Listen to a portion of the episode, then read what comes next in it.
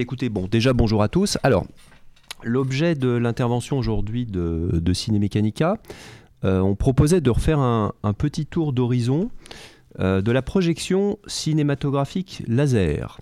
Alors j'insiste bien sur ce que l'on voit dans les salles de cinéma, c'est-à-dire qu'on va parler technologie laser, donc des projecteurs cinéma laser, mais uniquement au cinéma.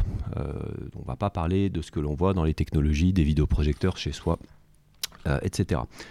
Alors un point qui est très important dans la présentation, un petit peu dans le tour d'horizon que l'on va faire, euh, c'est que nous ne sommes pas là pour faire ni la promotion d'un produit, ni la promotion d'une marque.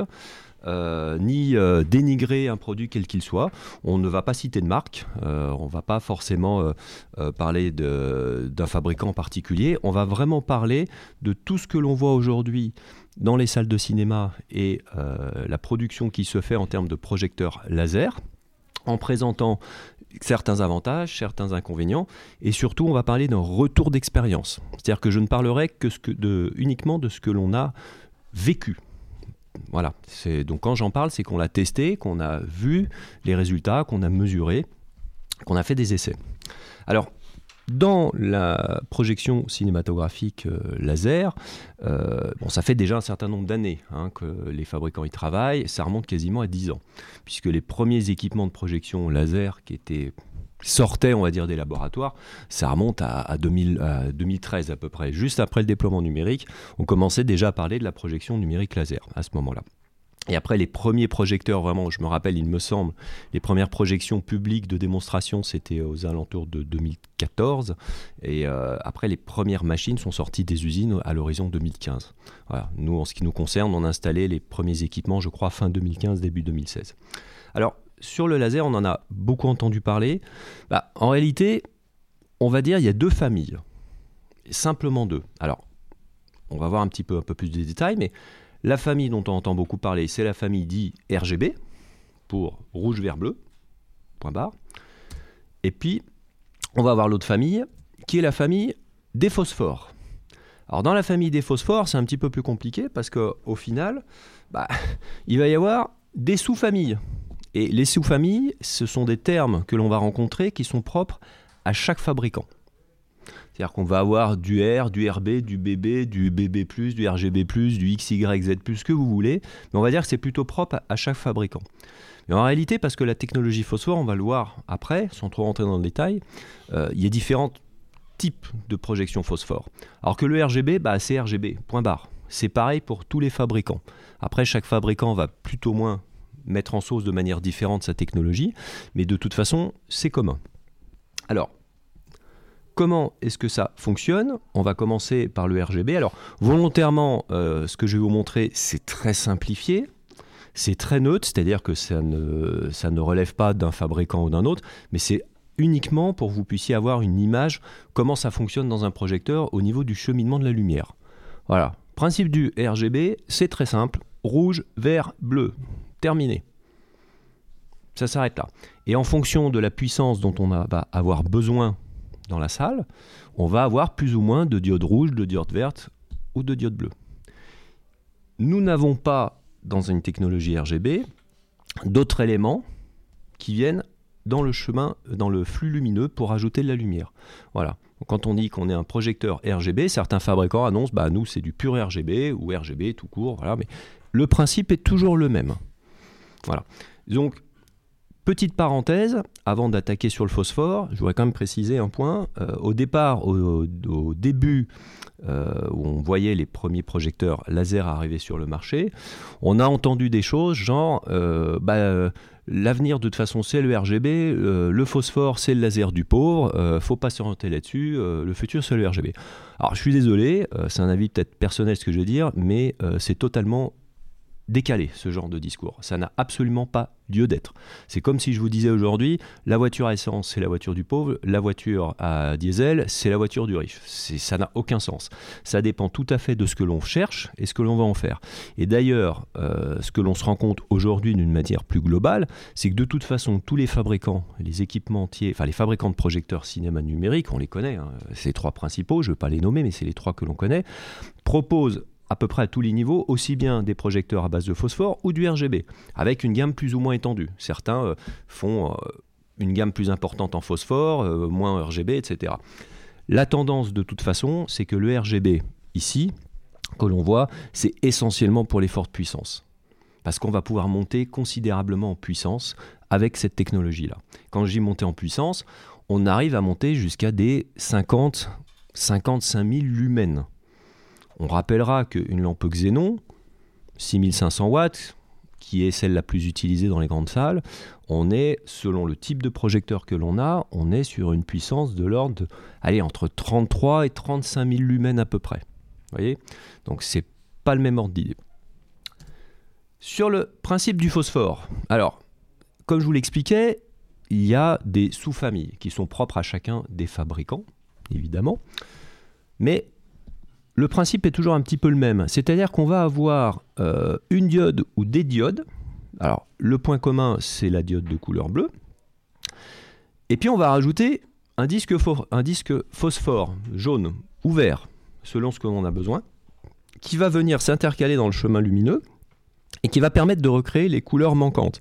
Donc c'est un peu technique, je ne veux pas rentrer dans le détail, mais plutôt que d'être en synthèse, enfin pas en synthèse euh, additive, on est en synthèse soustractive au niveau des couleurs. Mais le but du jeu, c'est de retrouver notre plage de couleurs avec cette technologie-là. Alors, quel était l'intérêt à la base de la technologie phosphore par rapport à la technologie RGB, bah, je rejoins un petit peu ce qu'on disait tout à l'heure. Oui, il y en a, ils disent c'était le laser du pauvre. Bah, parce que la technologie phosphore à la fabrication, à la production, est nettement moins onéreuse que la technologie RGB. Parce que le RGB, les diodes les, lasers fabriqués par quelques fabricants dans le monde, c'est très très coûteux. Donc le fait de réduire le nombre de diodes et de recréer les couleurs manquantes avec un disque phosphore dans le projecteur permet de réduire de manière conséquente le prix de vente final de l'équipement. C'est un petit peu parti de ça. Et puis finalement, comme je le disais tout à l'heure, euh, bah, les fabricants se sont rendus compte que bah, selon certaines puissances euh, dans les petites salles, on n'avait pas besoin de miser que sur du RGB, on va partir sur du phosphore parce que c'est la tendance. Et vraiment aujourd'hui c'est ça ce que l'on sent, c'est que, encore une fois, sur tout ce qui est forte puissance, on trouve beaucoup de RGB, tout ce qui est petite et moyenne puissance, on va trouver essentiellement du phosphore.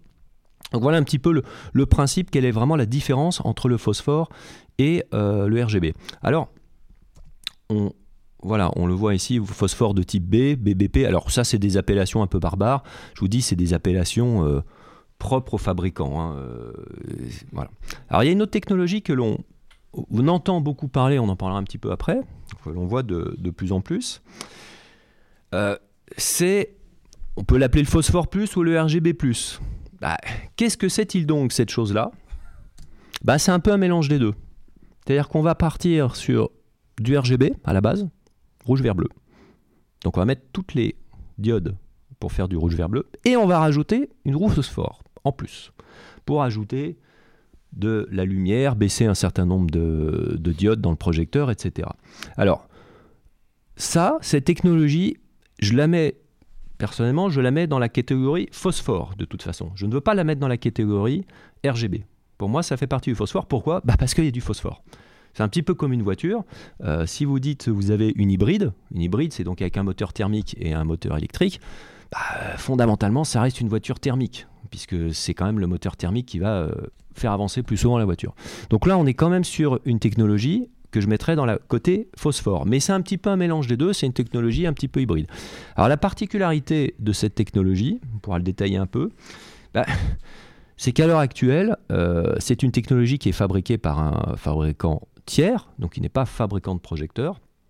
Et c'est celle que l'on retrouve essentiellement dans les fameux rétrofits ou kit upgrade dont on va parler un petit peu après, parce qu'on entend beaucoup parler sur le marché aujourd'hui.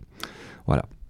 Alors, qu'est-ce que ça donne à l'écran en fonction du type de projecteur que l'on a? Alors là, c'est un point important, on va rentrer un peu dans de la technique. Je pense que beaucoup connaissent un petit peu cet espace colorimétrique. On va rappeler le REC 709, euh, l'ancêtre REC 709, le DCI P3 et le fameux REC 2020 dont on entend beaucoup parler. Alors pour atteindre aujourd'hui le REC 2020, alors évidemment ce que je dis c'est à l'heure actuelle, les choses peuvent évoluer, mais fondamentalement il faut un projecteur RGB.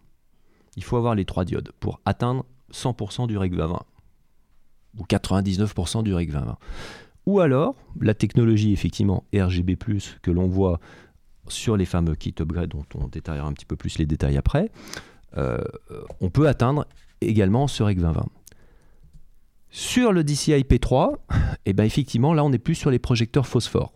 Parce qu'en réalité, pour atteindre le REC 2020, bah, vous l'avez compris, il faut au minimum avoir les trois diodes laser purs dans le projecteur. Sinon, on ne l'atteint pas. Aujourd'hui, je dis bien aujourd'hui, à l'heure actuelle, on n'arrive pas à l'avoir. Ou alors on l'atteint 95-96%. Donc aujourd'hui, tout ce qui est projecteur phosphore, type B, BB+, BB+, R, RB, etc., là, on est totalement dans le DCI P3. Au-dessus même du DCI P3, on est euh, parfois entre DCI P3 et le REG 20. Mais voilà un petit peu la possibilité que l'on peut faire en fonction des différents types de projecteurs.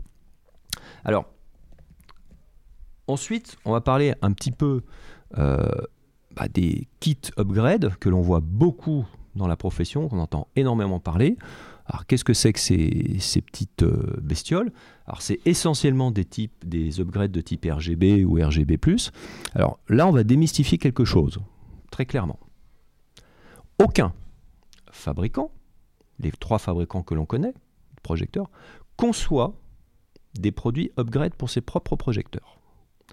Les fameux upgrades ou rétrofits, on les appelle comme on veut, sont toujours conçus et fabriqués par des entreprises tierces, par des fabricants tiers.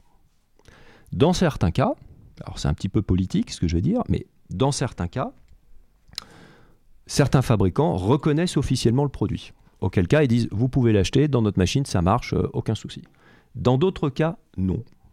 Dans d'autres cas, non. Il y a d'ailleurs eu récemment des communiqués de presse de certains fabricants à ce sujet-là. Ça, c'est la responsabilité, entre autres aussi, du client et de son intégrateur de le conseiller au mieux sur la technologie qui correspond. À noter quand même que ces fameux kits upgrade, donc concrètement comment ça se passe? Vous avez un projecteur à lampe, on arrive avec un kit upgrade, donc quelle que soit la marque de projecteur, on va enlever euh, tout ce qui est source Xenon, donc euh, LPS, euh, miroir, tout ce qui s'ensuit, puis on va rajouter un, un kit projecteur laser dedans. Alors, celui qu'on le voit le plus, c'est le fameux RGB, dont je vous ai parlé tout à l'heure, qui est fabriqué par un fabricant tiers, que je ne souhaite pas nommer par ailleurs. Euh, on va installer ce kit et puis bah, on va dire le projecteur, euh, bah, il, y a une nouvelle jeunesse, euh, il peut repartir. Alors très clairement, nous au sein de Cinemecanica, c'est un produit que l'on connaît bien, on a eu l'occasion et la chance d'en installer un, un, nombre conséquent, on a quand même un retour d'expérience là-dessus. soyons très clairs, c'est une technologie qui fonctionne, ce n'est pas la solution miracle pour les équipements de projection. Dire euh, je vais passer au laser euh, euh, en investissement tête baissée dans un kit rétrofit, ça peut avoir un intérêt uniquement dans certains cas. Et c'est à nous de conseiller et d'orienter en fonction de l'historique du projecteur. Je m'explique. Vous achetez un kit rétrofit. Le kit est vendu avec une certaine garantie. Le projecteur dans lequel on va l'installer, il a un historique. Ah, c'est historique. Euh, si c'est une machine qui a 3, 4, 5 ans, on va dire l'intérêt, l'intérêt il est là. Parce que la machine, vous allez, elle est faite pour durer 10, 12, 15 ans, un peu plus. Donc il y a un véritable intérêt. Mais sur un projecteur qui peut avoir 10 ou 12 ans de fonctionnement et qui cumule à peu près 40 ou 50 000 heures, l'intérêt commence à être un peu plus limité. Alors, on a entendu dire, et des choses qui sont vraies, on peut le, voir, euh, les puces Texas que l'on connaît, nos fameux DLP qui sont à l'intérieur du projecteur, qui permettent de faire l'image en 0,90 pouces, 1,2 pouces, etc. C'est une technologie qui est fondamentalement et très robuste. C'est vrai. C'est la réalité. Euh, c'est quand même très robuste. On a entendu qu'il y a des tests qui ont dit que c'était fait pour tenir plus de 100 000 heures, même dans des tests accélérés, on montait à 500 000 heures. Alors, très certainement. Mais cela dit, une puce euh, seule, je vous la donne, vous en faites absolument rien. Ça fait absolument rien. Qu'est-ce qu'il va faire C'est tout l'environnement qui est autour qui va la faire fonctionner. Et aujourd'hui, dire bah oui, mais mon projecteur, euh, de toute façon, j'ai des puces Texas qui sont très très robustes, certes. L'environnement qui est autour qui fait fonctionner ces puces, les cartes ICP, les cartes euh, cinéma contrôleur, euh, le système de ROD, de concentration de la lumière, quand il a 50 000 heures au compteur, lui, il va pas tenir 100 000 heures. Ça, c'est une certitude. C'est pas prévu pour. On a eu le cas, ça nous est arrivé, de faire des installations, des clients qui ont souhaité bah, installer un rétrofit sur leur projecteur, sur les projecteurs qui avaient un certain nombre d'années. Et c'était pas très intéressant de le faire. Ils ont quand même tenu à le faire. Pas de bol. 15 jours après, panne de Light Engine. Light Engine a réparé entre 15 et 20 000 euros. on répare. Deux semaines après, boum, carte ICP, 5000 euros. Total de la facture, on est à plus de 45 000 euros. Euh, on n'est pas très très loin d'un projecteur neuf selon la puissance. voyez? Alors que là, bah, c'est simplement, on s'est dit, euh, c'est un petit peu euh, rapide ce que je vais dire, mais voilà, parfois on veut jouer les apprentis sorciers et ça n'a pas forcément d'intérêt. Donc il faut vraiment faire attention sur ce type de technologie. Il peut y avoir un intérêt.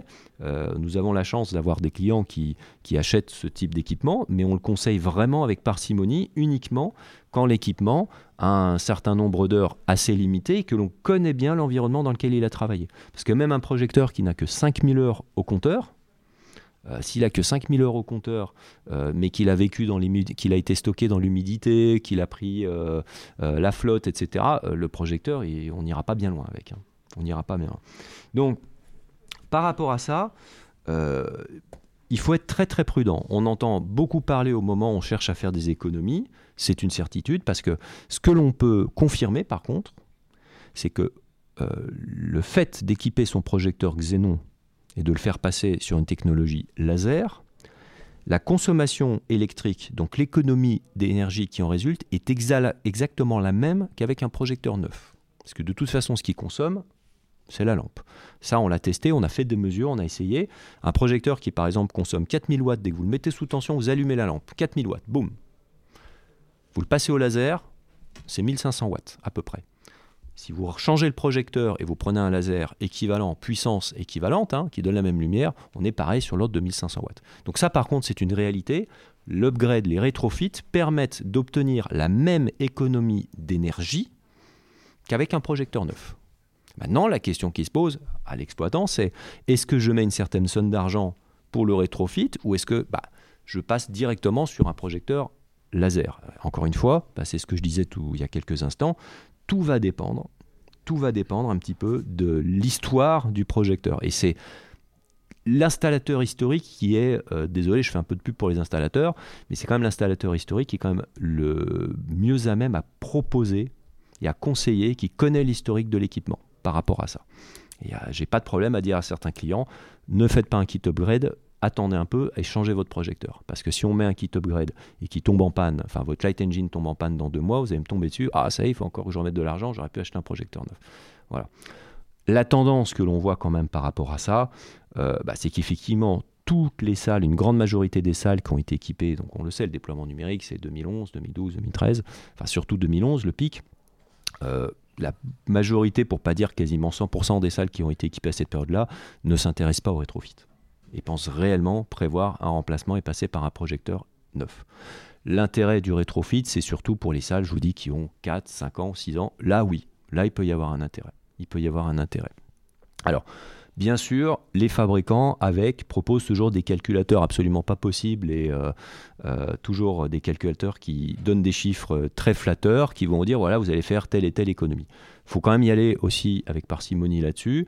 Euh, c'est vrai qu'en France, on a encore la chance, et tant mieux, d'avoir un, coût énergétique qui est relativement faible par rapport aux autres pays d'Europe, on le sait. Donc il y a aussi la notion de retour sur investissement à mettre en face, en fonction justement du forfait électrique que l'on a dans notre cinéma. on a fait des calculs, et c'est vrai que dans certains cas, euh, on s'est rendu compte, euh, bah, bah, l'économie réalisée, euh, elle est immédiate sur la facture énergétique, mais il ne faut pas oublier qu'il y a du CAPEX à sortir, donc il y a une somme d'argent à sortir tout de suite pour passer sur le projecteur laser. Donc il y a tout un tas d'éléments à étudier, et il ne faut absolument pas faire des fameux kits upgrade et retrofit dont on entend beaucoup parler, une généralité, et dire c'est la solution idéale tout de suite pour faire des économies. C'est pas vrai. C'est pas vrai. C'est une solution, elle est là elle n'est pas adaptée à tout le monde. Voilà. Donc ça, c'est un petit peu ce que je voulais dire sur la présentation euh, des systèmes euh, laser. Donc pour synthétiser très rapidement par rapport à ça, avant d'attaquer un dernier sujet, voilà, on a donc de toute façon ces deux grandes familles, RGB et les phosphores, qui sont déclinés en plusieurs euh, catégories tous les fabricants de projecteurs proposent aussi bien du RGB ou du phosphore à plus ou moins grande échelle. Ça dépend un petit peu des puissances. La tendance, c'est quand on est sur de la forte puissance, ça s'oriente surtout sur du RGB. Et quand on est sur de la puissance, on va dire un petit peu plus faible, on est surtout sur du phosphore. Entre autres pour cette question d'économie. Autre chose juste par rapport au RGB, avant de passer au, sujet suivant, euh, c'est quand même un point important, puisque c'est un argument que mettent certains fabricants en avant et qui est tout à fait, euh, qui est tout à fait juste. on a vu tout à l'heure dans le schéma euh, du phosphore que l'on a une roue phosphore. la roue phosphore, en réalité, c'est elle qui va être responsable, entre guillemets, de la chute plus rapide de la luminosité du projecteur. Je m'explique. Quand on est en technologie RGB, on a les trois diodes. Selon le type de machine, de fabricant, ça se remplace assez facilement. Quand les diodes vieillissent, on perd de la lumière, on peut remplacer les diodes. Sur un système phosphore, on peut remplacer aussi la roue phosphore, mais la roue phosphore, c'est la première qui va perdre de la lumière par rapport aux diodes RGB, aux diodes laser tout court. En d'autres termes, oui, ça c'est, on l'a testé, on l'a vérifié. Un projecteur phosphore va perdre plus vite de la lumière qu'un projecteur RGB. Ça, c'est la limite de la technologie, c'est une certitude. C'est pour ça d'ailleurs que sur les projecteurs que l'on équipe, les salles que l'on équipe en phosphore, on a tendance à sur-augmenter la puissance à l'achat de manière à avoir une réserve de puissance nécessaire pour pouvoir tenir dans le temps. C'est-à-dire qu'aujourd'hui, on envoie qui, euh, on envoie. Certains se disent ouais, je vais prendre ce projecteur et puis j'y vais parce que c'est pas cher. Euh, puis euh, j'ai une super proposition, je fonce tête baissée. Et on se rend compte qu'au moment où on installe le projecteur, pour avoir nos 14 foot Lambert à l'écran, la puissance du laser elle est à 100%. Si elle est à 100% aujourd'hui à 14 foot Lambert, dans deux ans vous avez plus que 12, même pas dans un an vous avez 12 foot Lambert. Dans trois ans vous en avez plus que 10 parce que le projecteur il n'y a plus de réserve de puissance. Si quand je suis à 14 foot Lambert, je ne suis qu'à 60%, eh ben quand le laser va baisser, donc notamment la roue phosphore va s'user, eh en réalité, on va pouvoir augmenter, compenser la puissance en augmentant la puissance du laser. Voilà. Donc ça c'est un point important. Donc c'est une réalité. Effectivement, nous avons constaté et vraiment encore une fois là nous l'avons fait en test. Donc en toute neutralité, je ne parle pas de fabricant quoi que ce soit. On s'est rendu compte que oui, un système à base avec une roue phosphore va avoir tendance quand on le met à 100% de sa puissance, il va avoir tendance à vieillir plus vite. C'est un petit peu le, côté, euh, euh, je ne veux pas dire péjoratif, mais c'est l'inconvénient, on va dire, de cette technologie. Maintenant, quand c'est bien dimensionné, je peux vous garantir que quand vous avez une salle, on a installé des salles en phosphore, donc en 2015, on les avait surdimensionnées. Aujourd'hui, euh, on augmente progressivement la puissance du laser. On les avait installées à 30% de la capacité du laser, donc ça laisse une marge de manœuvre colossale. Aujourd'hui, donc je parle de ça en 2015, sur des cinémas qui tournent 3000 heures par an, aujourd'hui ils sont à 50% voyez Donc, euh, si c'est bien dimensionné, y a, le risque est quand même beaucoup plus faible. Alors, voilà un petit peu euh, sur les différentes technologies. Alors maintenant, on a une véritable problématique. Et on va, je vais vous parler un peu d'un retour d'expérience euh, par rapport à toutes ces technologies que l'on voit. On a dit, bah voilà, projecteur RGB, on peut atteindre le REC 2020, DCI IP3, etc. C'est bien, super, top, génial on s'est rendu compte de quelque chose qui est quand même assez, euh, assez surprenant, on va dire, et qui pose fondamentalement quand même un problème au niveau de l'exploitation. On va prendre n'importe quel projecteur RGB, marque X, puis on va prendre un autre, marque Y, puis encore un autre, marque Z, admettons. On va les mettre à côté. Et on va étalonner à l'écran, et il y a dans la salle des gens qui ont bien l'habitude de ça, suivez mon regard. On va chercher nos valeurs, on va prendre euh, tous les meilleurs appareils de mesure que l'on a, des sondes, des qualifs, tout ça, et on va chercher nos valeurs. Et on va les mettre à l'écran. Et quand on a terminé, donc la machine est étalonnée, pas de problème. Et qu'est-ce qui se passe? Eh bien, on va comparer les images. Eh bien, on n'a pas la même chose. C'est-à-dire que la machine, elle nous dit fondamentalement, bah, moi je suis bon, hein, mes valeurs, elles sont bonnes, hein, pas de problème. Hein. Mais par contre, l'œil ne voit pas la même chose. Et c'est la même chose quand on va comparer à côté avec un projecteur phosphore. On va mettre un projecteur phosphore à côté, on va rentrer toutes nos valeurs, et on va se dire, mais c'est pas possible, c'est pas pareil. C'est pas pareil en fait, l'écart de, je ne veux pas dire de qualité, l'écart, on va dire, de, type d'image que l'on a, selon la technologie, selon le fabricant, etc., alors que les valeurs données par les appareils de mesure sont bonnes, est plus important que ce que l'on avait à l'époque en 35 mm. À blanc, avec une mire évidemment. Parce que finalement, en 35 mm, ce qui allait varier, il y bien sûr, il y a l'objectif, il y avait le type de lampe, on se rappelle, en fonction de la lampe, la marque de lampe qu'on avait, on n'avait pas forcément la même température de couleur, il y avait des petites variations comme ça. Bref. Mais on a des écarts qui sont quand même assez conséquents. Et puis, on a aussi d'autres phénomènes qui apparaissent. Alors, on en a beaucoup entendu parler. La technologie, par exemple, RGB, pur RGB, génère un phénomène qui, euh, qui commence à être maîtrisé par les fabricants, qui est le fameux speckle. C'est un terme un peu barbare, mais pour ceux qui l'ont jamais vu, vous prenez un pointeur laser que vous avez euh, sur un pointeur laser, euh, voilà, sur un stylo, vous pointez au mur, on a tous cette expérience. On voit sur le mur, ça brille, ça fait un petit pétillement. Bah, c'est ça le speckle. Donc imaginez ça sur un écran qui fait 20 mètres de base, c'est assez surprenant. Alors aujourd'hui, ce fameux speckle, il est maîtrisé quand on est sur des écrans blancs, il faut le chercher, on va dire, selon les fabricants, ça dépend. Par contre, il est d'autant plus visible quand on est sur des écrans à gain, et notamment les écrans de type euh, silver. Voilà. Euh, micro renforcé. voilà. Donc, euh, ça, c'est une notion que l'on a avec le, RGB, c'est ce fameux speckle. Speckle qui est totalement inexistant, inexistant avec un projecteur phosphore. Parce qu'en réalité, la roue phosphore va filtrer toutes ces fréquences qui peuvent rentrer, on va dire, en collision et ce qui crée ce speckle. Mais c'est ce qui fait aussi qu'on n'atteint pas forcément le REC 2020 en phosphore. Voilà. Donc, ce que l'on voit aujourd'hui à l'écran, c'est que de toute façon, sur les fortes puissances, on s'oriente essentiellement sur du RGB parce que c'est la technologie qui est adaptée, on va dire, pour tenir dans le temps, pour pouvoir monter en puissance. On a cette problématique de speckle que l'on a déjà vu, qui est maîtrisé aujourd'hui, honnêtement, euh, on n'est plus, les projecteurs d'aujourd'hui ne sont plus les mêmes que ce qu'il y avait il y a 5-6 ans, donc c'est maîtrisé sur euh, des écrans blancs. C'est toujours quand même visible de toute façon dès qu'on est sur un écran à gain ou un écran silver. Alors il existe des techniques plus ou moins euh, compliquées pour les faire disparaître, hein, les fameux checkers derrière les écrans, etc. Mais ils sont là. Et en phosphore, c'est quelque chose que l'on n'a pas on n'a pas ce problème de speckle. Ça, c'est une réalité. Maintenant, bah, comme je vous le disais tout à l'heure, si on enlève tout ça, euh, quand on étalonne, on mesure, on parle d'écran blanc, évidemment. Je ne veux pas parler d'écran silver, parce que sinon, euh, je, ça va m'énerver. Donc, je préfère ne pas en parler. Donc, on va parler des écrans blancs. Et comme je vous le disais, bah, on a un réel, euh, pas un souci, mais une vraie interrogation, parce qu'au final, ce que l'on voit, selon les projecteurs, bah, c'est le, résultat n'est pas toujours le même. Et aujourd'hui, pourquoi je veux parler des salles d'étalonnage? Bah Parce que le retour d'expérience que l'on a de plus en plus, c'est que vous le savez, bah, un certain nombre de salles s'équipent de plus en plus en laser, et c'est normal. Euh, sauf que tout ce qui est encore laboratoire, salle d'étalonnage, euh, pour en grande majorité, sauf erreur de ma part, sont, travaillent beaucoup en xénon. Et ce que l'on voit aujourd'hui souvent, c'est dès qu'il y a une AVP dans certaines grandes salles parisiennes, on nous appelle au secours, on dit Ah, j'ai le réalisateur sur le dos, il me dit C'est une catastrophe, c'est quoi ces images C'est pas du tout ce que j'avais.